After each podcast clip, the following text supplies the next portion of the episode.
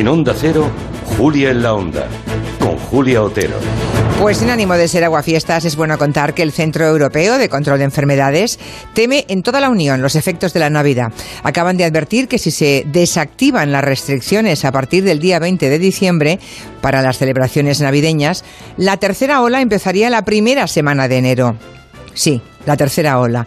Es un cálculo matemático que ha hecho este centro europeo y no hace falta ni echar muchos cálculos para saber que una Navidad desescalada a lo loco traería esa consecuencia.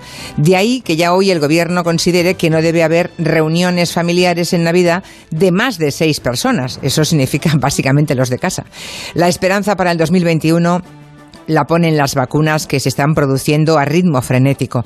Hoy el Consejo de Ministros ha aprobado la estrategia de vacunación que, según el ministro Illa, tendrá un marco ético, es decir, los primeros serán los más vulnerables, ancianos en residencias, sanitarios, mayores de 65 años, personas con discapacidad y adultos con enfermedades crónicas.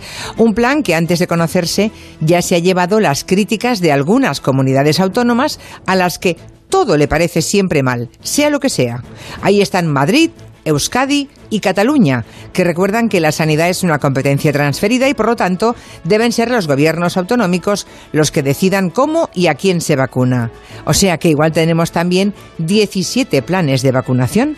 Volvemos al mismo y extenuante tira y afloja entre comunidades y gobierno que ya vivimos en el confinamiento y también con las medidas de contención de los contagios. Vamos a hablar de este plan de vacunación que se ha anunciado hoy y de cómo se gestiona una pandemia en un país con 17 formas de hacer, 17 modelos sanitarios.